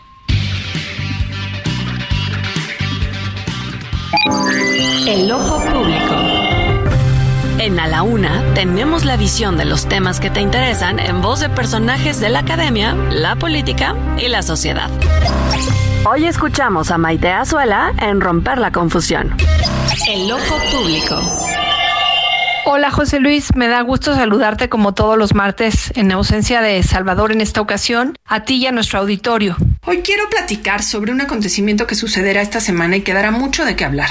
Mañana miércoles justamente la Corte Interamericana de Derechos Humanos notificará una sentencia a México sobre el caso de los señores Daniel García y Reyes Alpizar. Para quienes en el auditorio no están tan familiarizados con el caso, Daniel y Reyes estuvieron 17 años en prisión preventiva oficiosa. 17 años presos sin que un juez resolviera si eran culpables o no del delito que se les acusaba. ¿Se imaginan pasar ese número de años de tu vida en prisión y que al final te digan, usted disculpe, es inocente? O se imaginen que incluso pudieran ser culpables, pero su pena de prisión sea menor. Pues ese es el caso de miles de personas en México y ahí radica la importancia de esta sentencia de la Corte Interamericana. Por eso quiero conversar con ustedes sobre ella. Daniel y Reyes decidieron acusar a México de violar sus derechos ante el Tribunal Interamericano luego de varios años de luchar por ser escuchados. Y mañana la Corte por fin va a dar su veredicto. Un aspecto que podemos adelantar y probablemente el más importante es que la Corte reconozca que México violó los derechos de Daniel y de Reyes por considerar que la prisión preventiva oficiosa es una figura que ya lo hemos dicho aquí, viola derechos humanos y no es funcional para la política criminal pues de ningún país. En otro aspecto importante, la Corte, pues el hecho de que ordene que se elimine la figura de prisión preventiva oficiosa podrá permitir que nuestro país deje de cortar proyectos de vida de miles de personas que por el simple hecho de ser acusadas de un delito que probablemente no han cometido o que requiere de menor años prisión vayan encarcelados y se queden muchísimo tiempo sin que se defina si son o no culpables. En fin, nos escuchamos en una semana para comentar los puntos importantes de la sentencia y la reacción que tenga el gobierno de México ante A la una, con Salvador García Soto. Gracias a Maite Azuela, como siempre, romper su confusión es importantísimo. ¿eh? Mañana, mañana ya nos decía Maite, se resuelve este tema, este tema en la Corte Interamericana de Derechos Humanos y va a ser de vital trascendencia porque hace unos meses el gobierno de López Obrador defendió esta figura de la prisión preventiva oficiosa y bueno, pues el caso, precisamente este caso de, eh, de estas dos personas, Daniel García Rodríguez eh, y Reyes Alpizar Ortiz, pasaron 17 años en prisión preventiva oficiosa, 17 años por un delito que no cometieron, un delito 17 años estuvieron presos. Y bueno, es importante lo que mañana va a decidir esta Corte Interamericana en contra del Estado, el Estado mexicano, por, por haberlos mantenido dentro de esta, de esta cárcel siendo inocentes. Es importante el apunte que nos hace hoy Maite Azuela y un tema que no hay que quitarle el dedo del renglón. Oiga, y hablando de la violencia, el día de ayer, bueno, pues allí en Cancún, exactamente en Tulum, en Playa del Carmen, Quintana Roo, fue asesinado un empresario, un empresario regiomontano de nombre David González Cuellar. Él bueno, pues eh, asistió, fue una cafetería, estaba en Tulum, como muchos hoy, ahorita muchos mexicanos están en las vacaciones, están disfrutando de vacaciones en Cancún. Y bueno, pues él, su único error fue tener un reloj caro. Él portaba un Rolex, eh, había ido a esta cafetería y bueno, pues un par de, criminales se acercaron a él y lo asesinaron. Le, intentaron quitar el reloj y al final, bueno, pues eh, fue asesinado allá en Tulum. Eso es, forma parte de la violencia que lastimosamente sigue, sigue cooptando al estado de Quintana Roo. Oiga, y en otros temas, el presidente de los Estados Unidos ayer, el presidente Joe Biden, firmó este lunes, eh, este lunes la resolución 7, la cual pone fin a la emergencia nacional y de salud pública por COVID-19 en su, en su país. Esta que promulgó el pasado 13 de marzo de 2020 Donald Trump, bueno, pues ya Joe Biden definió que se termina la emergencia en Estados Unidos. Aunque en Estados Unidos el virus comenzara a tratarse como una enfermedad endémica, esto no marca el fin de la pandemia en el mundo. Esto nada más fue una decisión unilateral por parte del gobierno de Joe Biden. La OMS continúa decretando esta emergencia porque los contagios, aunque en menor medida y las muertes en mucho menor medida, se han reducido. De acuerdo con datos de la Universidad John Hopkins. Esta tarde, perdón, hasta el pasado 4 de febrero, la enfermedad ha dejado más de 900 mil muertes en aquel país en inicio de la pandemia. Hoy fue cuestionado el presidente López Obrador sobre este tema. Y esto fue lo que habló. Eh, aseguró que eh, se van a revisar los datos y qué es lo que se va a decidir con base en este análisis. Estamos viendo, lo está este, analizando salud. Yo creo que pronto se va este, a dar a, a, conocer ya el acuerdo, se está analizando y les vamos a informar. Esto lo hicieron ya en Estados Unidos. ¿De qué depende? Pues de las condiciones de salud, básicamente.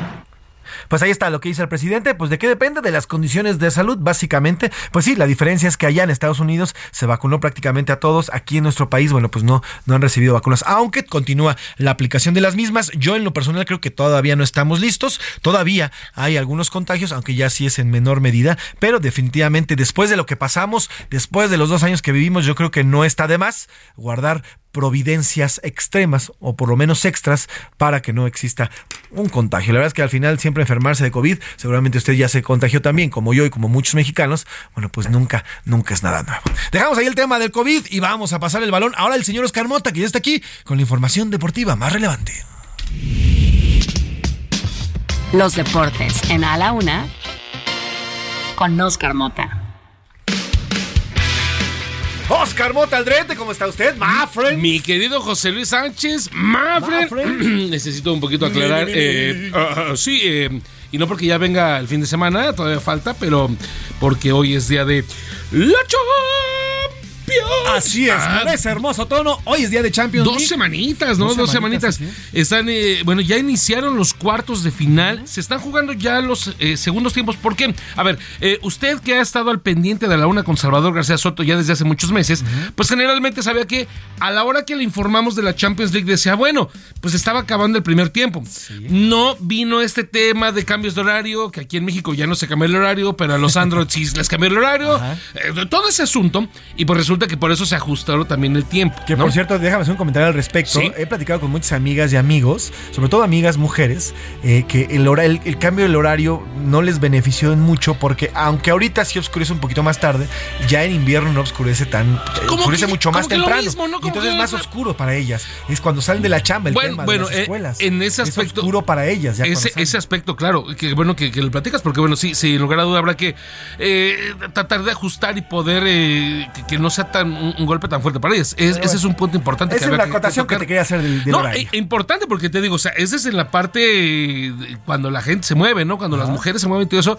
Y hablando, de, insisto, de la parte de la Champions, ya se van a acabar los partidos de ahora, porque iniciaron a la una. A ver, Vamos a iniciar. El Inter de Milán le está pegando 2 a 0 al Benfica. Acaba de anotar hace unos minutos Romelo Lukaku. Estos son juegos de ida. Entonces, obviamente, van a faltar eh, los que vean con los de vuelta. Pero son importantes porque, pues, ya marcan una distancia importante, ¿no? El segundo y el que quiero platicar es el del Manchester City contra el Bayern Múnich. Un partido que muchos decían, pues es la final adelantada. Son dos verdaderos titanes. Bayern Múnich ya ha ganado este torneo. El Manchester City todavía no. Bueno, el Manchester City le está pegando 3 a 0 al 3-0. Bayern Múnich. Increíble. Pero además, con golazo de Rodri. En un segundo, con una asistencia de Erling Braut Haaland, este famoso eh, jugador noruego que le llaman el androide. Un dato, querido Mafren. Mete esta asistencia a Braut Haaland y anota él el tercero. Ha anotado 45 goles en cerca de 34 partidos con el Manchester City. O sea, ¿45 en cuántos partidos? en 34 partidos. O sea, Wow, o sea, mínimo uno por partido. mínimo, o sea, mínimo uno. O sea, le- la, eh, lleva 11 actualmente en la Champions League. Verdaderamente está rompiendo todos los récords. Es, nosotros se lo platicamos aquí en A la Una hace dos años y medio. Se da a conocer este muchacho porque en un eh, partido de la Sub-20 de Noruega se destapó con nueve goles contra Honduras.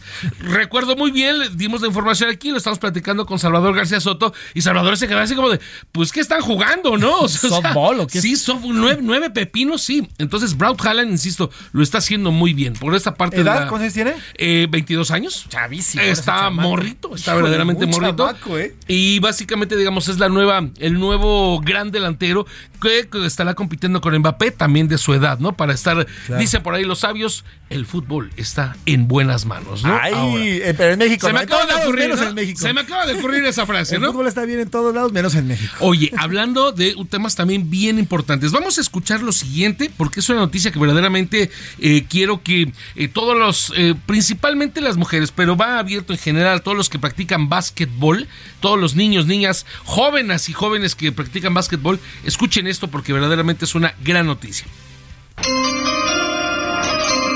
And with the fifth pick in the 2023 WNBA draft, the Dallas Wings select Lou Lopez Seneschal, the University of Connecticut. Uf. ¡Wow! ¿Quién es? A ver, ¿quién es ella? Lo que escuchamos, estaban presentando ayer por la noche, fue el draft de la WNBA, que es la Liga Femenina de, eh, de básquetbol profesional de los Estados Unidos. Es la NBA para mujeres. Eh, Tal cual, o sea, es la Liga Profesional de Básquetbol, cual. o sea, no hay que buscarle más. Es la primera división de básquetbol básquetbol. femenil y de la de, de- el nivel más alto.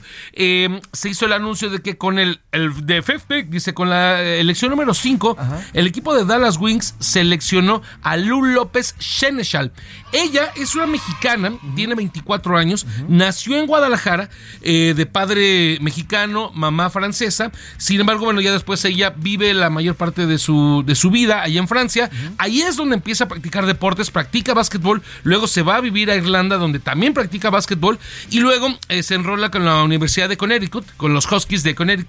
Ahí es donde tiene un par de temporadas muy buenas, y con esto, pues bueno, hace historia Lu López Senechal como la primer mexicana que eh, es seleccionada a través del draft para la WNBA. Y en el pick número 5, para la gente que nos escucha, ¿esto qué significa? Bueno, em, Dentro de los deportes profesionales eh, estadounidenses, pues eh, hay muchísimos scouts que a lo largo de la temporada hacen todo tipo de evaluaciones, físicas, psicométricas, de lanzamientos, dependiendo del deporte, ¿no? Y entonces van obviamente revisando, dicen, ah, bueno, esta jugadora es elegible entre los cinco primeros, esta puede ser elegible entre los diez primeros, esta puede ser entre los primeros 30. Bueno, Lu López, al ser seleccionada entre las cinco Primeras mejor, entre las cinco. primores, te habla obviamente de un nivel que hay que destacar, que obviamente le vamos a estar echando eh, muchísimo el ojo.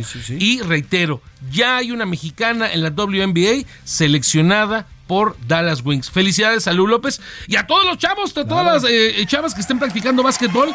Péguenle, péguenle, vean si se abren las puertas, no dejen sus sueños. ¿Cuánto mide? ¿Cuánto mide Lu? Está cerca de él, 1.89. Casi, 1.85. Sí, 1.85. mide, Es muy alta, muy, alta, muy alta. es entonces, alta, es muy alta y juega de delantera. Lo estoy viendo ahorita, no crees que me lo sé, lo, me puse a googlear lo que hablabas, pero sí, 1.85, bastante alta la jugada mexicana. Importantes logros. Y hablando también de mexicanos, eh, logros, el día de ayer Julio Urias logra su tercer triunfo con los Dodgers. Esta temporada, lo platicamos, se hace el cambio de Julio Urias eh, como abridor. Eso significa que pues es el, el primero cuando empiezan los partidos, es el que tiene la bola en, en la mano, ¿no? Ahora sí, que, que tiene la... Bueno, los Dodgers han ganado seis partidos. De esos seis partidos, tres son con Julio Urias como abridor. Entonces, ahí va mi culichi, ¿cómo en, no? en una de esas hasta es ya su pata de conejo, ¿eh? Pues la realidad ha estado cerca del famoso Cy Young este, estos eh, años. No lo han convocado tampoco para Juego de Estrellas. Esta puede ser, esta puede ser esa temporada especial de Julio Pues ojalá que sea, porque así cerraría un gran año después del mundial que se acaba Completamente. de. Uf, sería un gran año. Ya fue campeón Oscar, de Serie Mundial, entonces me parece que le puede ir bien a Julio Urias. Sin duda. Mi querido Oscar. Hoy además- un gran día para ganar. No, muchas gracias por la información. Vamos a otros temas.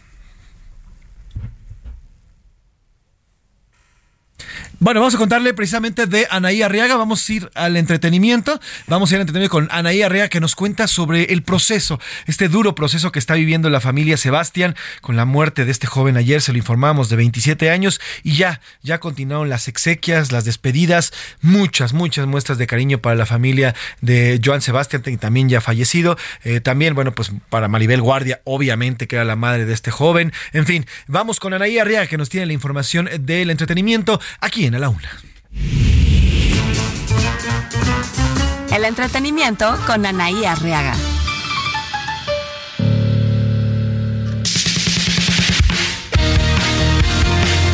Anaí Arriaga, cuéntanos, buena tarde. Mi estimado José Luis, ¿cómo estás? Excelente tarde, fuerte abrazo para ti. Amigos, amigas de A la Una, nos vamos con las breves del espectáculo. Recuerdan que ayer hablábamos acerca de José Manuel Figueroa y nos cuestionábamos si asistiría al funeral de su hermano. Esto porque entre ellos había un distanciamiento. Se presentó estuvo en la casa de Maribel Guardia, donde también, hay que aclarar, no llevan tan buena relación. Sin embargo, en estos momentos lo que importa es el eterno descanso de su hermano. Se detuvo, platicó con los medios y esto fue lo que nos compartió gracias por eh, darle el interés, gracias también por respetar las decisiones de Imelda y de Maribel y hacerle honor a sus deseos. Y este, estoy aquí, eh, no, no, no soy eh, la persona adecuada para ser el primero en hablar, pero definitivamente sé que están aquí afuera, está lloviendo, voy a, voy a tratar de ser lo más breve y lo más concreto que se pueda. Maribel es una mujer que hoy en día, hoy la admiro más que nunca, es una mujer dura, está pasando un momento muy difícil, un momento que de alguna forma lo veo reflejado de nuevo, como lo vi en mi madre en alguna ocasión. Eh, la veo con unas convicciones y unas ideas preciosas, hermosas. Le di las gracias por haberme eh, dado un hermano tan bello, tan, tan lleno de luz y tan de tanto corazón. La felicité también en eso. Y la verdad es de que quiere paz, en otro orden de ideas, mi querido José Luis, te platico que Ben Affleck sorprende de la forma en la que él habla y pronuncia el español y lo hace con bastante fluidez. Escuchemos un poco. Fue muy fácil porque tuve un equipo espectacular. Mira, Viola Davis, Chris Tucker, Matt Damon, Chris Messina. A mí todos los actores fueron absolutamente los mejores en el mundo y entonces fue la, película más fácil de, mi, vida ah, como director. Lo hizo muy bien, la verdad es que nos sorprendió a muchos. Él está promocionando su reciente película y además estaba hablando de todo lo que fue este proceso creativo. Por mi parte es todo. Yo soy Anaya Arriaga, nos escuchamos el día de mañana. Fuerte abrazo y recuerden, pórtense muy mal, pero cuídense muy bien. Sin duda, haremos caso al consejo de mi querida Anaí Arriaga y gracias por la información. Bueno, pues ahí está eh, lo más actualizado del entretenimiento. Oiga, de último momento, eh, se está dando a conocer un, proyecto del ministro Juan Luis González Alcántara Carranca que propondría declarar inconstitucional la transferencia operativa y presupuestaria y además administrativa de la Guardia Nacional a la Secretaría de la Defensa Nacional. Este decreto que fue publicado el 9 de septiembre del 2022, bueno, pues ya hay un proyecto del ministro Juan Luis González Alcántara que propondría echar para atrás esta transferencia. Así que eh, la Suprema Corte, bueno, pues al parecer se perfila para darle otro revés a eh, pues estos movimientos que ha hecho desde la presidencia el presidente López Obrador con la Guardia Nacional. Así nos despedimos a nombre del titular de este espacio, el periodista Salvador García Soto y de todo este gran equipo que hace posible. Yo soy José Luis Sánchez Macías y está usted informado. Pase una gran tarde de martes. Disfrute, provecho, descanse y lo dejo con Rosalía. Que tenga un gran martes. Bailando de candy. Así tú te